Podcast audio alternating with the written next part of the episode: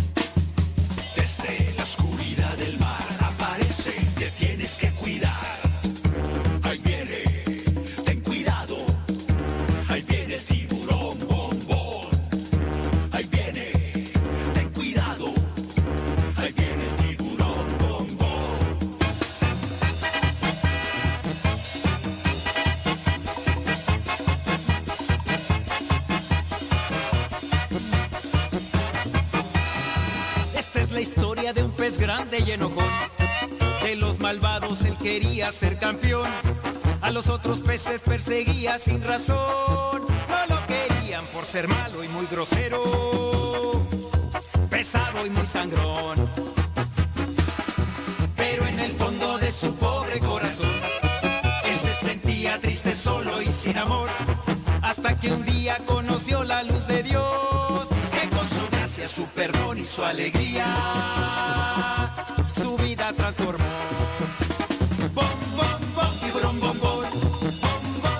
Saludos a everybody in your home. Saludos. Ande pues, ya era bien, bien puestos. Ándele. Mire, eh, sí, yo, yo sé, yo sé, yo sé, todos andamos un tanto atareados. Todos andamos un tanto atareados. Y ante la violencia, mucha oración, mucha calma, mucha, mucha esperanza en el Señor. Sí.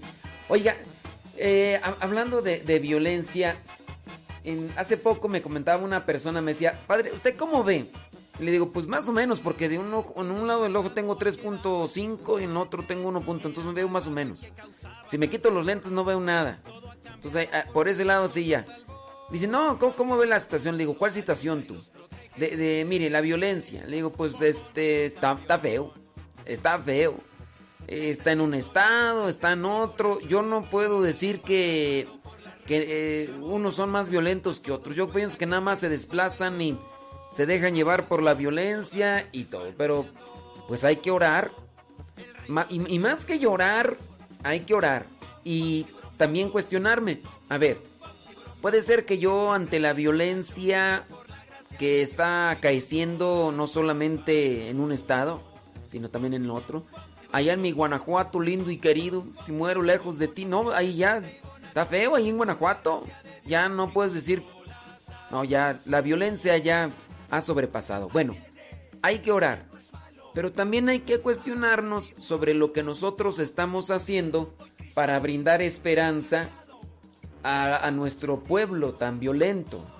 Pregunta, pregunta hacia uno mismo, ¿qué he hecho yo para sembrar esperanza en medio de un pueblo abatido por la violencia? ¿Qué, qué he estado haciendo yo? O ni siquiera oración. Si haces oración, qué bueno. Pero, ¿y si no has hecho nada? ¿Has, has sembrado semillas de esperanza? ¿Has sembrado... ¿Qué has hecho? Nosotros hablamos por México, me- no sé en otros países, ¿verdad? Pero pues incluso en otros países, no sé, Guatemala, El Salvador, que también son presa de, de la violencia por estos grupos de pandilleros que han sido repatriados desde Estados Unidos y que han hecho este tipo de, de pandillas que son también muy agresivas, muy violentas. Y en México, obviamente, el crimen organizado, en un lado y en otro.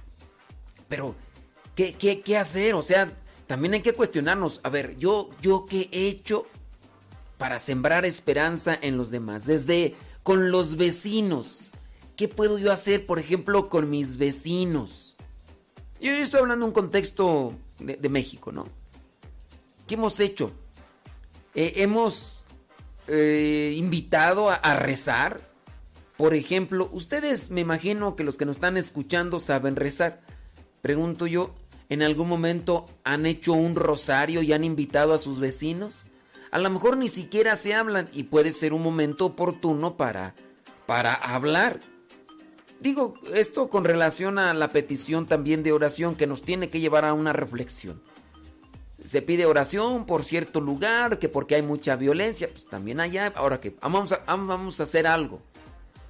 ¿Qué, ¿Qué, estamos aportando nosotros? Digo, son, son cosas pequeñas y todo. Confiamos, confiamos en el Señor, sí. Eh, hay que orar, sí. Hay que pedir, sí. Eh, una, una, persona me decía, mire padre, acá en mi, acá en la, parroquia dice, el, el, sacerdote mandó traer unas imágenes, unas imágenes de unos arcángeles y dice que esas imágenes de arcángeles las trajo que para que se acabe la violencia. Yo digo, bueno, si, si el sacerdote está pensando con que la pura presencia de las imágenes va a acabar con la violencia, pues a mí se me hace que la idea no es buena. O sea, ¿qué, ¿qué, le está uno dando a entender a la gente con traer unas imágenes de unos arcángeles y decir que con eso se va a acabar la violencia? A ver, ¿Ustedes cómo lo notarían eso? ¿Creen que, eso basta? ¿Creen que basta con que yo dé mi bendición? Porque me están acá, dice, échenos la bendición para acá para que se acabe la violencia. Sí, puedo yo invocar la bendición de Dios, pero ¿creen ya que con eso? Y no estoy diciendo que Dios no tenga poder de transformar los corazones, pero a ver, ¿creen ustedes que con la presencia de esos de esas imágenes, de esos ángeles o arcángeles, creen que con eso ya se va a acabar la violencia, las extorsiones, la... A ver, ¿qué, ¿qué, es mejor? A ver, yo, yo siendo misionero, yo siendo sacerdote, ¿qué es mejor? ¿Comprar unas imágenes de unos arcángeles y ponerlas en la iglesia? ¿O invitar a las personas para que hagamos una hora de oración ante Jesús sacramentado durante todo el día. Y si también se puede en la noche. Exponer el Santísimo en una capilla ahí especial. Invitar a la gente para que haga oración una hora que se comprometa. ¿Qué es mejor? Invitar a la gente a que haga oración y adoración ante Jesús sacramentado. O comprar unas imágenes de unos ángeles para que resguarden a nuestra comunidad o a la colonia. A ver, o compro las imágenes o mejor eh, doy pláticas de Biblia, eh, reflexionamos evangelización con la Biblia en la mano y a rezar ante Jesús sacramentado. A ver, platíquenme. Sí, porque Sí, yo, yo sé que a lo mejor ustedes van a decir que a lo mejor allá en su rancho está más violento que en el mío y pues aquí no es que cuestión de hacer competencias, ¿no? Aquí la cuestión es de vamos a buscar cosas que, nos ayuden, también de, manera directa. A ver, entonces, sí, a ver, este sacerdote dijo, vamos a comprar las imágenes y son imágenes quizá muy bonitas, hasta me mandaron las fotos por ahí me mandaron las fotos. Me dice, padre, usted hace un tiempo habló sobre que no hay que te, no hay que rendirle culto a los ángeles. Sí, es que los ángeles no hay que rendirles culto. La carta a los colosenses también, San Pablo ahí habla sobre aquellas personas que le rinden culto a, los ángeles y que no es correcto. Y entonces esta persona que me escuchó ya me dice, pues mire, acá ya pasó esto. ¿Usted cómo lo ve? Le digo, pues yo lo veo mal. Yo, yo no sé. A ver, eh, comprarlas. Ya tienes ahí las imágenes de los ángeles. Y que vamos a pedirle a, un ángel. y la gente hasta se va a quedar, va a pensar ahí que con la imagen. A ver, ¿qué es mejor? ¿Pedirle a una imagen de yeso o pedirle a Jesús Eucaristía que, a ver, ¿qué, qué es mejor?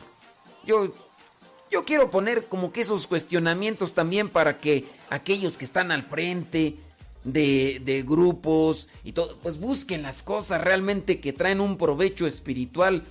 Yo, así como lo veo, pues no, no pues creo conveniente esto de, de las imágenes. Ustedes analícenlo, ustedes chequenlo y, y díganme que nada más que yo estoy queriendo cambiar sus mensajes y no, no me deje esta cosa. No me deje esta cosa, quién sabe por qué, pero ahorita déjenme aquí rápidamente Oye, hablando de los santos, hablando de los santos y de lo que tenemos, por ahí eh, encontré un artículo que se me hizo interesante porque dice, santos poco agraciados de así como medios como Johnny Laboriel, déjame dice, dice, "San- santos poco atractivos, pero de gran belleza espiritual, es decir, pues que pues tú ya sabes, así como Johnny Laboriel, ¿no? Santos poco atractivos, pero de belleza espiritual, así como que llegaron tarde la repartición de belleza externa. Pero, ¿qué tal de, la belleza del alma? Ay, esa es otra cosa. Espérame, déjame aquí checar. No quiere abrir esto, hombre. Ah, Dios mío. Está con sus lentitudes igual que, que Miguelito. Ah, ya está, ya, mira. Bueno, pues yo ahí se los dejo el cuestionamiento. Ya miro que están ustedes ahí respondiendo.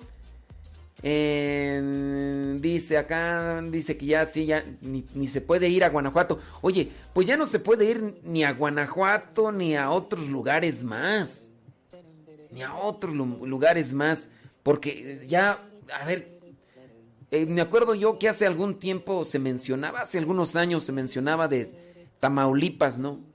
Decíamos Tamaulipas, y después eh, ya, ya Michoacán, no, ya, ya ahorita, yo ahorita acá estoy en, acá en, el, en el Estado de México, también acá las cosas ya están feas, no creas que, que están tan bien, claro. Saludos hasta Venezuela. Dilia. Ya tenía rato que no te miraba, Dilia. Todo bien, Dilia, allá en Caracas, Venezuela. Yo espero que sí, ¿verdad?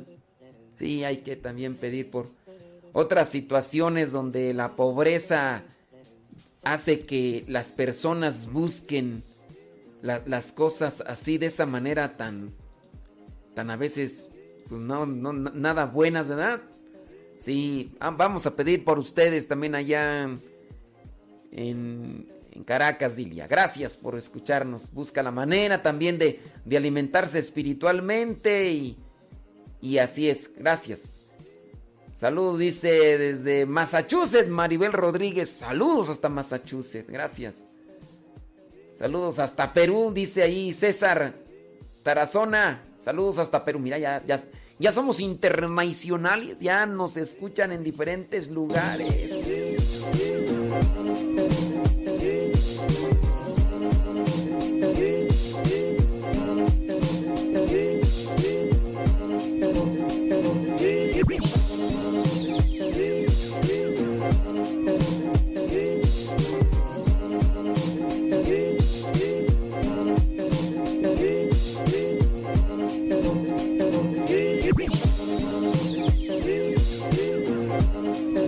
Déjame mirar aquí otro de los mensajitos que nos están mandando por acá.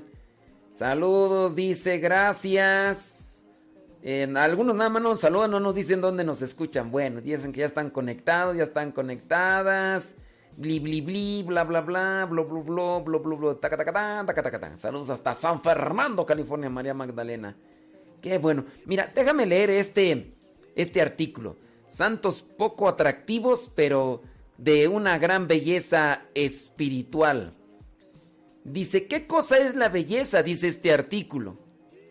Según su significado de la belleza, el diccionario dice, la belleza está asociada a la hermosura.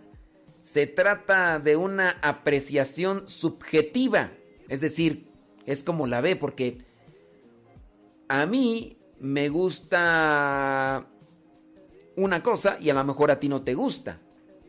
Dice, se trata de una apreciación subjetiva. Lo que es bello para una persona puede no serlo para otra. Sin embargo, se conoce como canon de belleza a ciertas características que la sociedad en general considera como atractivas, como deseables, como bonitas. Quizás los santos que vamos a mencionar pues no tenían estos parámetros, no seguían ciertos estándares de belleza. Dice, fueron más allá, superando tantos estereotipos. Sin duda al- alcanzaron esa, la belleza más difícil de alcanzar. La belleza mística, la belleza espiritual. Ahí le preguntamos a Ángel Rocha. A ver, Ángel Rocha, ¿tú eh, tienes belleza espiritual? Eh, eh, algo que, que se pudiera apreciar, que, que- que sea digno, porque eso también es bueno. A lo mejor algunas personas, en el caso particular las mujeres, ¿no? Que tienden a arreglarse bien, pero que pudieran decir, no hombre, esta persona, mira, es bien amable, bien atenta.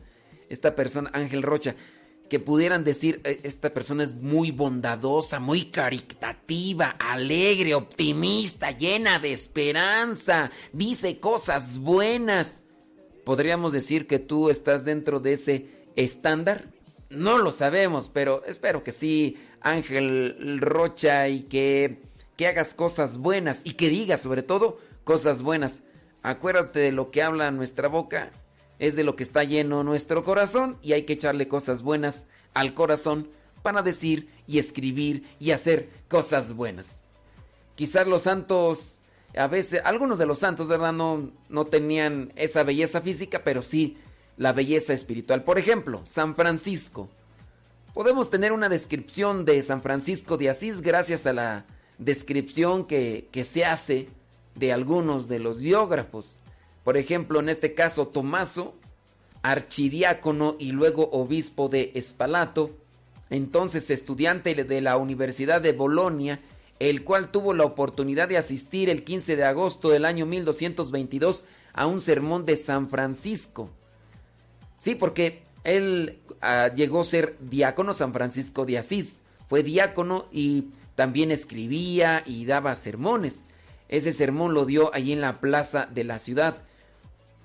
Tomaso observa asombrado cómo Francisco no predica como un sacerdote, como un clérigo, sino que habla como quien habla en una asamblea pública. Y es así como lo describió Tomaso, archidiácono y luego obispo de Espalato.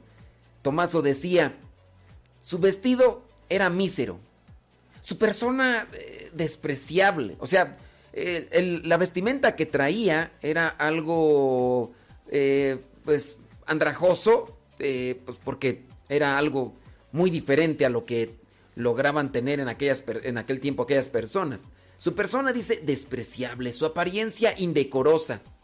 Pero hasta tal punto, Dios dio tanto efecto a sus palabras que muchas familias nobles, entre las cuales reinaba la implacable furia de antiguas enemistades, había hecho estragos con gran derramamiento de sangre, fueron conducidas de regreso a los concilios de paz. Tan grande fue la reverencia y la devoción hacia él, el que hombres y mujeres se arrojaron en masa sobre él, tratando ansiosos de tocar los bordes de aquella túnica, un vestido mísero, o quitarle un trozo de aquella túnica que al final de cuentas era pues nada agradable, pero así estaban. Y los sermones de San Francisco de Asís hicieron que muchas personas se acercaran a reconciliarse consigo mismas y se acercaran a él. Pues sí, algunos llegan a decir que San Francisco de Asís era galán, que era rubio y que incluso anduvo, pues de Don Juan anduvo de enamorado por aquí y por allá. Pero lo cierto es que ya dicen que también la vestimenta y los cuidados, él quería vivir en la pobreza y al mismo tiempo viviendo en la pobreza no tenía a su alcance todas aquellas cosas que pudieron a lo mejor ay, haberle ayudado para que se mirara mejor. Pero la belleza del corazón es lo que más cuenta. E incluso hasta con el trato, no necesariamente hablando en una cuestión así como en el estilo de San Francisco. Personas que no pudieran así estar, ah, pues, ¿cómo decirlo? Este, vamos a utilizar el título de este artículo que no eh, eh, eran poco atractivos o que eran, ¿cómo decir? Eh, eran incómodos de vista. Eran kimosabi. Somos incómodos de vista. Bueno, así siendo incómodos de vista. Pero cuando la persona tiene ese buen corazón, mira, estaba mirando por ahí un video. Ya ves que en, internet hay videos de esos videos donde supuestamente hay algunos que sí son reales, otros que no, donde supuestamente ponen a prueba la sinceridad de las personas. Y hay por ahí, por ejemplo, algunos que están trabajando vendiendo elotes o vendiendo paletas y se acerca eh, una muchacha guapa y entonces este vendedor de elotes o de, o de guayabas o de lo que tú quieras ahí empieza a hacerle plática a la muchacha pues a guapa y la muchacha así como que lo mira así de reojo y dice, ah, tú qué, tú eres un vendedor de esto, vendedor de aquello. Y, incluso llegas hasta en algún momento a hacerle una invitación y la muchacha lo desprecia, ¿no? Pues también así, de muchachos a muchachas, hay ese tipo de videos. Que les digo, algunos serán verdaderos y algunos otros más serán actuados. Pues, en su caso, el, hay también videos de mujeres. Miré un video, un video donde una muchacha está en silla de ruedas y la muchacha trae un ramo de flores, el ramo de flores cae, un muchacho se acerca y empieza, empieza a hacer el, el, video. Y al final, pues es un, es un experimento social, dicen, para ver el interés. Y en su caso, esta muchacha al final quedó así sorprendida porque dice, ¿sabes qué? Ya no puedo seguir más, te pido una disculpa, le dijo al muchacho. Yo pensé que ibas a reaccionar como otros han reaccionado. Estoy haciendo un experimento social. Te pido que me perdones. Pero ya me di cuenta que hay mucha sinceridad. Hay muy buen corazón en ti. Que no eres como si muchos. Muchos.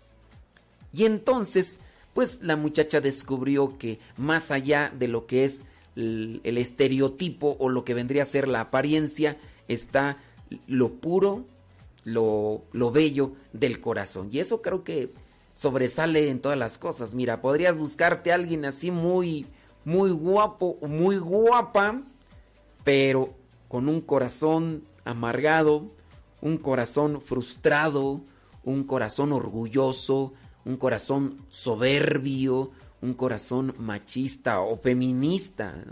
En el caso del hombre machista o en el caso de la mujer feminista posesiva, eh, de esas controladoras, de esas eh, celosas y a ver, ¿de qué te sirve la belleza exterior si por dentro no aguantas? No, pues no.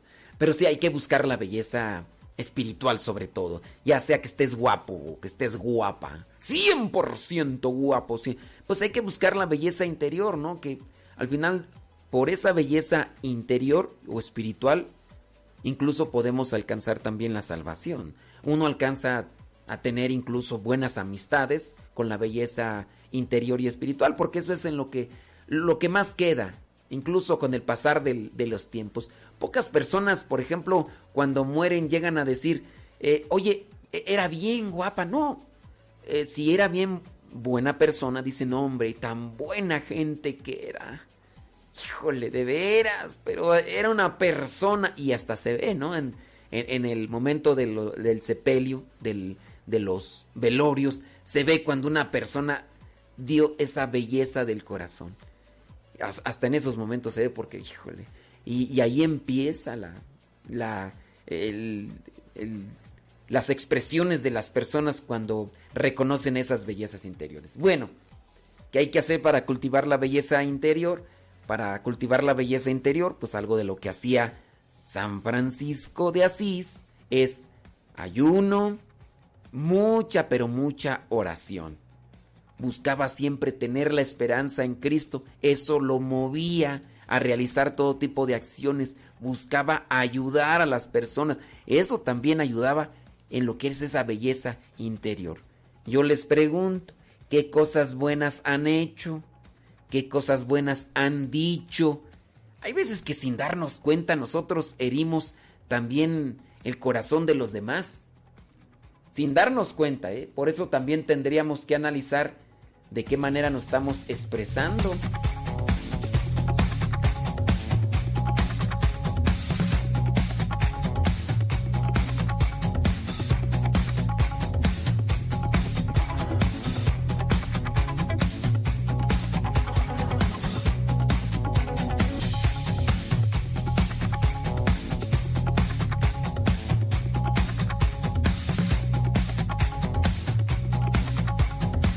Y es que estamos hablando sobre esas cosas que escribimos y decimos y que sin darnos cuenta hiere a la gente. Yo por ahí traigo algo, voy a- hacer una catarsis ahorita. Me ha tocado escuchar a, las personas que de repente empiezan a elogiar a otros y al estar elogiando a otros, sin darse cuenta también te están describiendo a ti.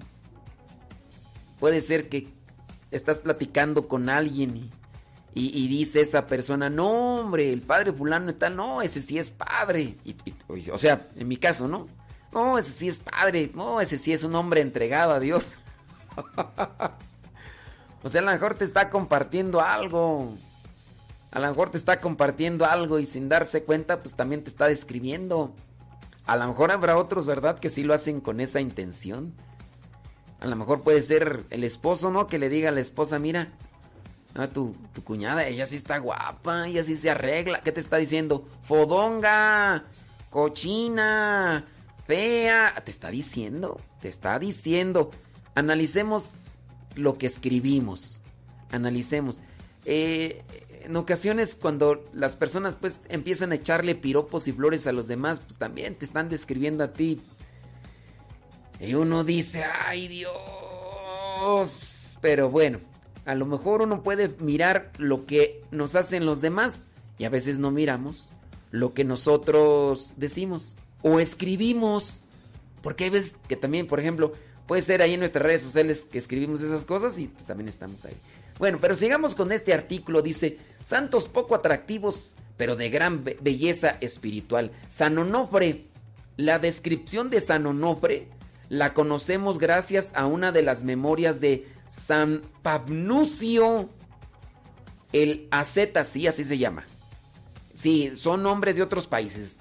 No pienses que, digas, ay, qué feos nombres. Pues, a ver, habría que ver el tuyo. Habría que ver el tuyo. Bueno, Pabnucio Aceta, quien también había tomado la decisión de vivir como ermitaño en el desierto egipcio y un día, sin comida y agua, se encontró San Pabnucio a San Onofre, a quien en un principio hasta confundió con una bestia del monte. O sea, imagínense cómo andaba San Onofre, todo sucio, todo a lo mejor todo barbón o quién sabe cómo. Pensaba que era una bestia de, del monte. Tenía un aspecto, dice, aterrador, peludo sobre todo su cuerpo, con una falda hecha de hojas. Cuando se acercó San Onofre a San Pamnucio, le asaltó el terror y tuvo miedo que pudiera incluso hasta hacerle alguna cosa. Así que Pamnucio corrió hasta lo alto de una colina. Pero San Onofre se acercó hasta donde él estaba, se agachó, miró hacia él y dijo, baja y ven, donde estoy yo, hombre santo, porque yo soy un hombre que vive como tú, en esta soledad desolada, y lo hago por amor a Dios. San Onofre había descubierto ya a San Pabnucio, y, así era su, su manera. Bueno, pues se espantó, pues así a lo mejor se espantan, ¿verdad? Pero con las, con las cosas de afuera. Obviamente aquí también hay que entender el contexto, ¿no? Porque a lo mejor uno queda, no, entonces no voy a bañar. No, entonces, acuérdense que son ermitaños.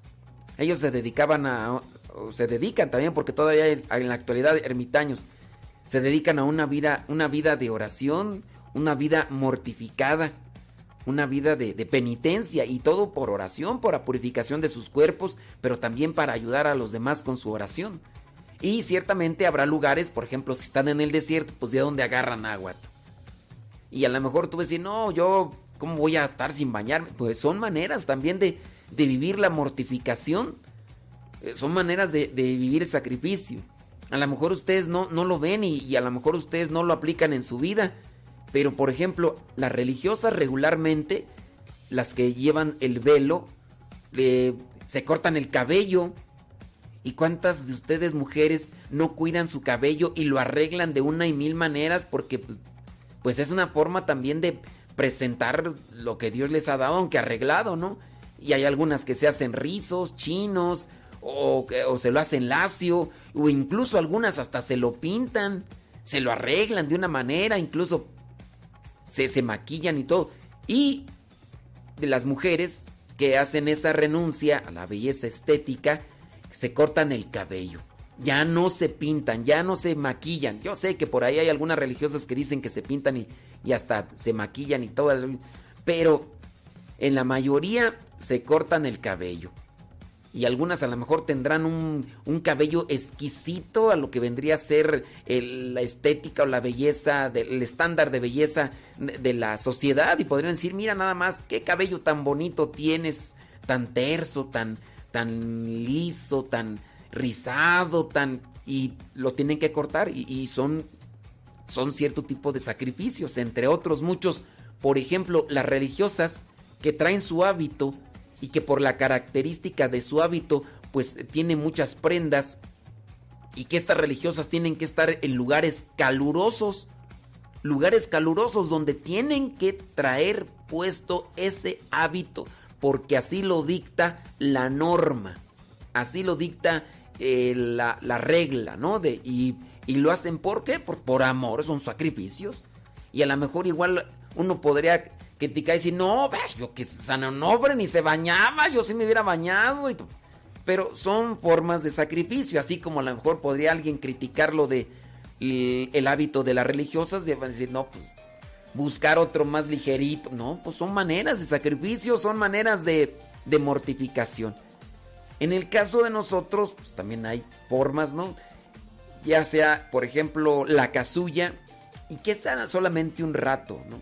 Yo he visto algunos sacerdotes que solamente celebran con el alba y la estola en lugares calurosos. ¿Por qué no se ponen la casulla? La casulla es el lienzo de, de tela largo, así, que se ponen así. Que nos ponemos más bien así. eh, es la casulla. Entonces algunos dicen, no, no me lo pongo porque hace mucho calor. Es una hora.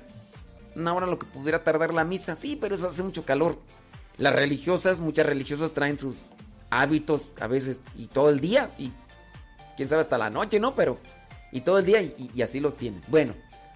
Eso es lo que a veces uno podría como que juzgar y no entender, pero son, son formas de sacrificio. Vamos, otro, otro de los santos dice que eran pocos atractivos, pero de una gran belleza espiritual. Ahora vámonos con una mujer, Santa Germana Causín. Germana nació en el año 1579 en un pueblo cerca de Toulouse, Francia, en una familia de condición así, pues, em, ¿cómo llamarlo? De, de media, ¿no? De media.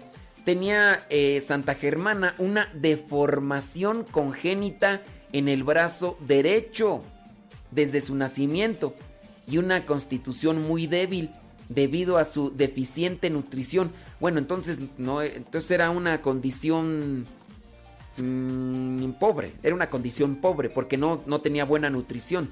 Dice, a los pocos años de edad enfermó de escrofulosis, una enfermedad que desfiguró su rostro de por vida. O sea, ya de por sí traía el brazo eh, debido a la deficiente o poca alimentación y después esa otra cosa que le deformó el, el rostro, la escrofulosis.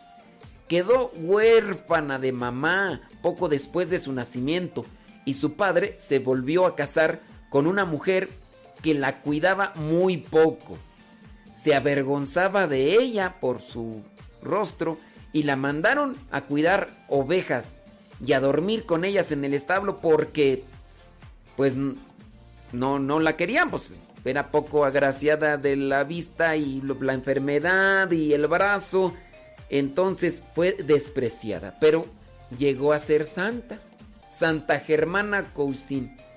Nosotros aquí podríamos eh, investigar más sobre su vida, si es que nos llama ahí la curiosidad, pero sí, ahí se los dejo yo nada más, les, les repito el nombre, Germana Cousin. Tenía, eh, era poco atractiva a los ojos de, de la vista humana, pero con una gran belleza espiritual. Ande pues.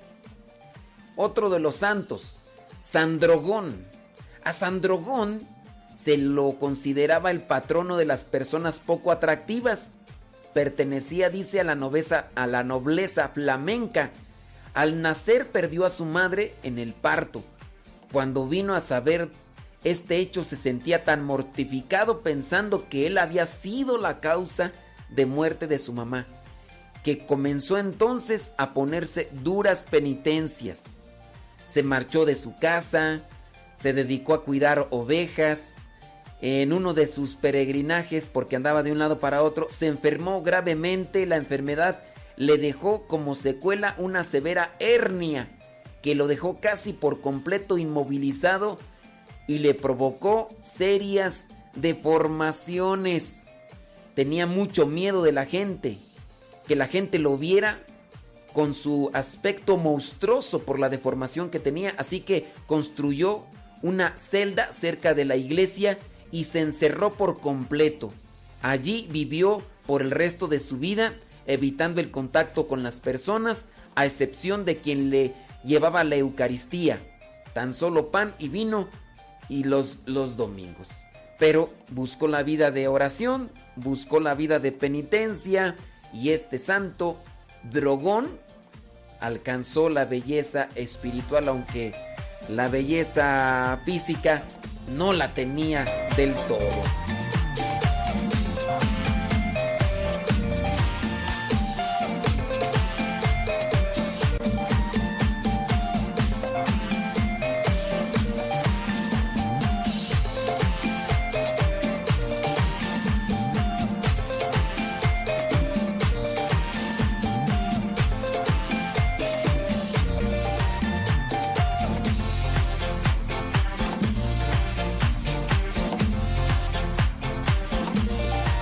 ¿Más santos? Claro, hay más santos. Déjame ver, Sandrogón. Santo Tomás de Aquino. Dicen que Santo Tomás era un hombre muy corpulento y bastante pesado. No, pasado. Bueno, también estaba pasado de peso y estaba pesado, ¿no? Pues, eh. Según decían que la mesa que tenía, ahí donde estaba en el monasterio, tuvieron que cortarle, dicen, ¿eh? un semicírculo para que pudiera acercarse bien a la mesa porque pues dicen que por la por la pancita, vamos a decirle así, que por la, la pancita no podía acercarse bien a la mesa. Entonces, para que no le estuvieran dando las cosas, incluso pues no se le cayera la comida, le hicieron ese semicírculo. Eso es lo que se dice. Fíjate que en algún momento, mm, estando en diferentes lugares, a mí sí me tocó mirar en una mesa de un convento, creo que eran franciscanos, me tocó mirar una mesa que sí tenía, una mesa de madera que tenía ese como gajo, así como quitado. Imagínate una media luna, así, en el, y, pues yo no quise preguntar, ¿verdad? Porque me dio pena. Dije, este, eso es para un gordito, así como lo que dicen de Santa Tomás de Aquino. Pero, pues digo, pues para, para una mesa, o son circulares, o son rectángulas, o son cuadradas, ¿no? Pero una mesa, ¿para qué le cortarías como un gajo así como para que se acerque una persona? Pues dicen que así, con, con Santo Tomás de Aquino, para que se pudiera acercar bien. Una historia que fue bien, eh, puede tratarse de un mero rumor, puede ser un rumor, la gente rumora, ya ves, que comenzó quizás como un chiste, pues no existen pruebas fehacientes de, de eso. Es decir, no está la mesa que digan, ay, aquí está la mesa de donde se sentaba Tomás. Tomás. No, no está. Lo que sí se sabe es que sus compañeros, al ver a Tomás tan robusto y que además era muy silencioso, lo tomaban por tonto e incluso le pusieron un apodo. El apodo se los voy a decir en latín. Sí, aunque ustedes no crean, también en los conventos, también en los seminarios, también en la curia, eh, hay apodos. Yo la verdad no sé cuál será mi apodo. A lo mejor me dicen, tengo un apodo y yo, yo no lo sé tú. Pero Aquí en el seminario, así, nosotros podemos saber de otros apodos. Pero, bueno, sí tengo un apodo, pero no es que me lo hayan puesto. Es un apodo, bueno, sí me lo pusieron, la verdad sí. Pero es un apodo que, que, que sí yo, yo lo sé y todo, no se los voy a decir ¿verdad? para que...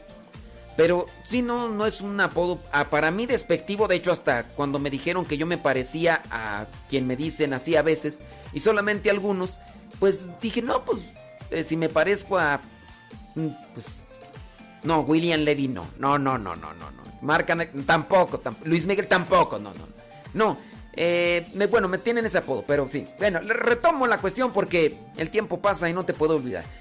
Le decían a Tomás de Aquino, te lo voy a decir en latín, Bovem mutum. En latín, Bovem mutum. Así le decían. Tú ahí búscala en español a ver cómo lo decían. Un día dice que uno de sus compañeros leyó los apuntes de Tomás y se los presentó a Alberto Magno, que era su maestro. Al leerlos, San Alberto Magno le dijo a sus estudiantes, ustedes lo llaman Bovem Mutum, pero este Bovem llenará un día con sus mugidos el mundo entero. Porque, pues sí, pero es muy inteligente. Bovem mutum. Desde ese día, el joven Tomás pasó a ser el bachiller encargado de responder a las disputas y asistente personal de San Alberto el Grande, San Alberto Magno. Ándele pues. Vámonos con otro santo. O con otra santa. Ah, vámonos con un santo. Para que no vayan a decir, ¡ay! Tú traes algo contra las mujeres. No, no, no. San Pablo. Si observamos con atención las presentaciones de San Pablo, podemos ver que casi todos, todas eh, sus presentaciones siguen una misma línea. Y esto es gracias a una imagen antigua de las, del apóstol hallada en las catacumbas de Santa Tecla. Es el retrato más antiguo de San Pablo que parecía concordar con la narración de la obra apócrifa Hechos de Pablo y de Tecla. Acuérdense que hay muchos escritos que estuvieron por ahí escondidos y se decía que esos eran hechos de Pablo, escritos de Pablo, pero por lo que vendría a ser el contenido, un, contenido agnóstico, pues se dice, no, este no, no es inspirado. Bueno, pero algo se rescata de esos escritos antiguos y hasta gnósticos escondidos, que de ahí viene la palabra apócrifa. La palabra apócrifa significa oculto o escondido. Bueno, en esos escritos antiguos y medios gnósticos decía, y vio venir Pablo, y vio venir a Pablo un hombre de pequeña estatura, cabeza rala, o sea, así como Johnny Laboriel, ya pocos cabellos, piernas curvadas, piernas chuecas, así como de, de buen estado físico, o sea, de esas personas curiosas, ceji, cejijunto, o sea, cejudo, así, bello tupido, nariz un tanto aguileña, por no decir de esas narices ganchudas, lleno de gracia, o sea, lleno de Dios, o sea, porque algunas veces parecía como un hombre y otras tenía el rostro de un ángel, por eso dice que lleno de gracia, ¿verdad? Pero así como lo presentan, es una descripción que también presentan los, los teólogos. Hombre de pequeña, eh, baja estatura, calvo, eh, piernas curveadas, medias chuecas, eh, curioso, cejudo, imagínate, cejudo, y luego narizón, así, pues para qué, Eh, dice aquí, nariz aguileña, o sea, para no decir una nariz así, tú ya sabes, no, pues imagínate. Así es como, como narran de, de San Pablo, pero al final de cuentas lo que cuenta es la, la belleza espiritual que es la que conquista los corazones, ¿no? Vámonos ahora sí con una santa, Santa Catalina Tecagüita. Nació en Aurosville, Nueva York, en el año 1656. Tenía solo cuatro años cuando quedó huérfana debido a una epidemia de viruela. Ella sobrevivió, pero por la viruela quedó marcada, marcado su rostro, desfigurado y con una visión reducida, o sea, media cieguita. Ca- Catalina Tecahuica fue apodada, no, se llamaba Kateri y fue apodada Tecahuita, que significa la que choca contra las cosas, porque estaba cieguita. O sea, la ceguetona, hombre, ceguetona. Fue adoptada por sus dos tías y su tío que se oponían duramente a la evangelización. Cuando tenía 18 años, inició la catequesis en secreto y finalmente su tío dio su consentimiento para que se convirtiera al cristianismo, a condición de que saliera del pueblo indio, porque ella era de los pieles rojas de allá de, de Estados Unidos. Recordemos que nació allá en New York en el año 1656, pero pues era todavía, había de este tipo de, ¿cómo les llaman tú? Mm, pues tribus, ¿no? O grupos de los pieles rojas y demás. Imagínate toda por la viruela, luego así como que se medio entrecerrando los ojos así, pues. Pero bueno, llegó, llegó a la santidad, o sea, se convirtió y y de hecho, si ustedes buscan la imagen de ella, pues la van a mirar así como vestida de piel roja. Eso sí, allí en las fotos que están, pues la pintan así muy, muy bonita y hasta así. Pero pues, quién sabe, ¿verdad? ¿Cómo quedó?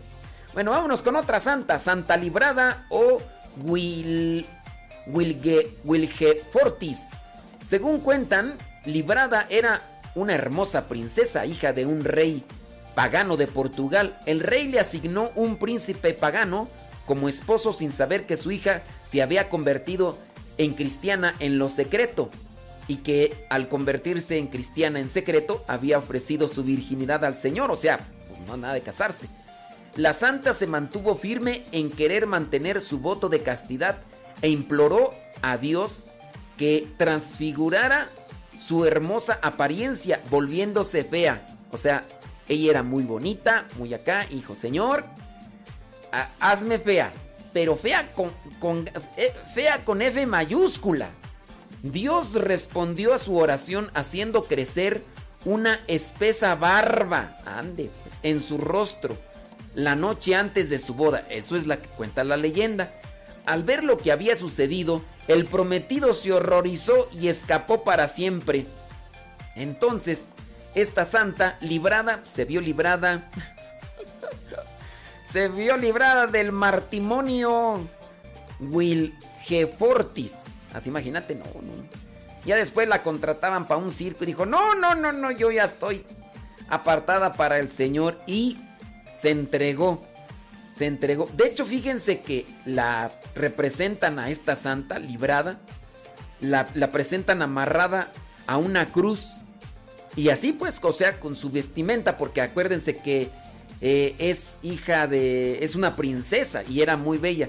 Pero ahí aparece amarrada a una cruz, así con su vestido y todo, cabello largo y todo, pero con la barba.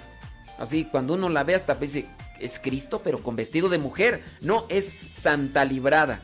Ahí se los dejo yo nada más para que ustedes lo tengan presente y digo, pues sí.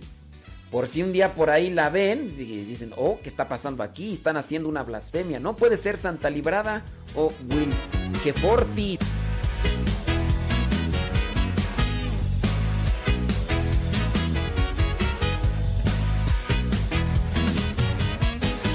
Hoy te damos nuestro corazón, entregamos nuestro amor venimos a ti, Señor. Queremos ser tocados por ti. Escucharemos Vámonos, vámonos porque esto ya se, ya se hizo. Dice Mauricio Zurita que es nariz, que alcan nariz de alcanzaqueso. ¿De dónde agarraste esa expresión, Mauricio Zurita? Nariz de alcanzaqueso. Deja ver quién más aquí. Bueno, es que estoy mirando que están platicando ahí cosas, ¿verdad? Eh, ande, pues. Si ahora trata uno de agradar a Dios y no distraer ni hacer ocasión de distracción por los demás. Si ahora trata uno de agradar a. ¿Será? ¿Será Aida? ¿Quién sabe? Ya no me siento gusto. Dice. ¿Quién sabe que están ahí ya? Es que están ahí platicando entre ustedes y pues ya no. Dice aquí, dice César que aquí se quedan en el Facebook. Bueno, ya voy a cortar ahorita en el Facebook, ¿eh? Eso que ni qué. Ándeles pues. Bueno, pues ahí está. No, yo no, les he dicho mi apodo. Una, uno es el apodo que tenía en mi en mi casa. No, no, no es, no es Mark Anthony. Sorry con excuse me. No. No, es, que ese no lo. Ese solamente lo conocen los cuates. Los, los amigos, los, los, los cercanos. Ya les dije a ustedes que son para mí. Fuímonos, fuímonos, porque ahí viene el programa Evangelizar sin tregua. Son 50 minutos, 51 minutos después de la hora, jueves 8 de octubre. Fuímonos. Así que si están Federicos como Johnny Laboriel, busquen mejor la belleza espiritual, que es la que más la que más agrada.